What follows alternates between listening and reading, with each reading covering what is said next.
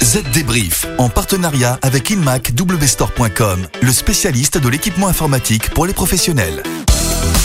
Salut à tous, nous voici de retour pour un nouvel épisode de votre podcast dédié à la transformation numérique. J'ai nommé le Z Débrief. Estelle est comme toujours à mes côtés. Salut Estelle. Salut David, salut tout le monde. Alors de quoi va-t-on parler cette semaine David? Eh bien tout d'abord de la bataille pour l'attribution de la 5G en France. Bataille qui prend fin cette semaine puisque le gendarme des télécoms tranche. Mais attention, ça ne veut pas dire que demain, votre smartphone vous donnera accès à la 5G. On va parler aussi du geste commercial d'Apple envers les petits éditeurs d'applications. Il sera aussi question d'un maquillage virtuel pour les réunions de travail et de l'explosion des ventes de Chromebooks. Et enfin, dans notre rubrique pratique tout à l'heure, on vous donnera 6 conseils pour faire héberger ces données à l'étranger sans prendre de risques. Allez, le Z débrief, c'est parti. Les dernières infos. La 5G, ce n'est pas nouveau, elle arrive à grands pas en France. Cette semaine, je vous le disais, on a donc appris quelles fréquences sont attribuées à Orange, SFR, Free ou encore Bouygues Télécom. Ils ont quand même déboursé 2,8 milliards d'euros pour les obtenir. Ok, mais vous nous le disiez, il va falloir attendre pour utiliser cette nouvelle technologie. Et oui, parce que même si le logo 5G s'affiche sur votre smartphone sous peu, sachez que le réseau est encore naissant et uniquement pour le moment soutenu par le réseau 4G. Il n'existe actuellement que 500 sites mobiles 5G en France répartis dans 9 villes qui sont en test depuis de longs mois. Car vous le savez, la 5G fait polémique. Oui, même si le président Macron affirme qu'il y aura la 5G en France, plusieurs maires de grandes villes exigent un moratoire sur le déploiement jusqu'à la publication d'un rapport de l'Agence nationale de sécurité sanitaire. Il doit sortir au printemps prochain. Certains élus et associations s'inquiètent aussi de l'impact de la 5G sur la santé des citoyens.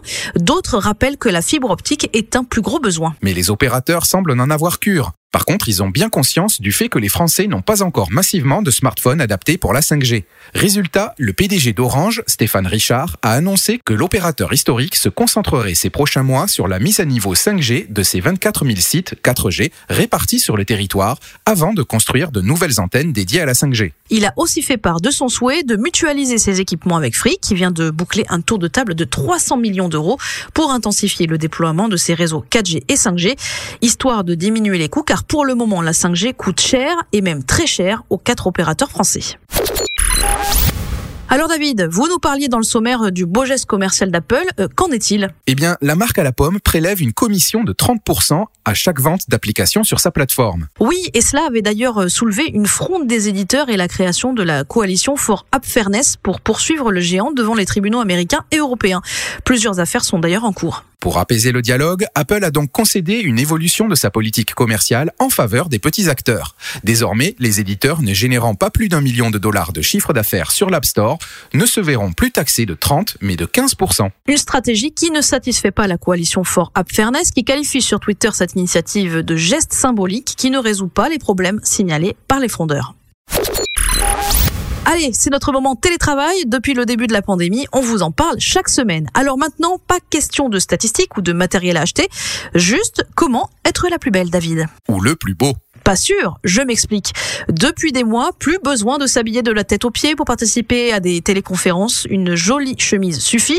Et bien désormais, grâce à L'Oréal, vous n'aurez plus besoin de vous maquiller, car une appli le fait pour vous. Ça vous dit, David? Ah ok, euh, non, je passe. Oui, le grand groupe de cosmétiques vient donc de sortir Signature Face, un logiciel qui peut être utilisé pour ajouter 10 produits à travers trois looks thématiques pour, dit la publicité, briser les limites du maquillage classique et signer votre look numérique avec confiance et audace. Bref, tout un programme. Et je viens de regarder, Signature Face est compatible avec Snapchat, Instagram, Google Duo et les plateformes de vidéoconférence comme Skype, Zoom et Google Hangouts.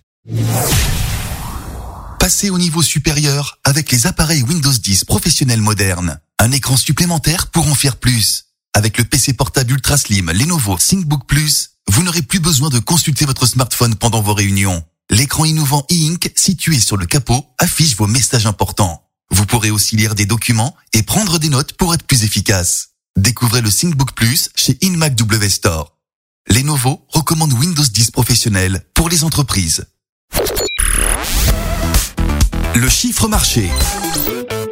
On vous le disait, pandémie oblige, les ventes de Chromebook ont augmenté de 122% cette année pour atteindre un total de 9,4 millions d'unités au troisième trimestre 2020. Alors, sale temps pour Microsoft? Au troisième trimestre, la vente de ces portables qui ne fonctionnent pas sous Windows mais sous Chrome OS n'a représenté que 7,55% de l'ensemble des PC. La pandémie a aussi boosté les ventes des tablettes et en particulier celles de la marque à la pomme, plus 43% par rapport à l'année dernière. Selon le cabinet d'études Canalis, les tablettes sont revenues d'entre les morts car elles offrent un équilibre parfait entre mobilité et puissance de calcul dans une large gamme de prix. Et de rappeler que les livraisons de tablettes n'avaient pas augmenté depuis 2015, à l'exception de ces deux derniers trimestres.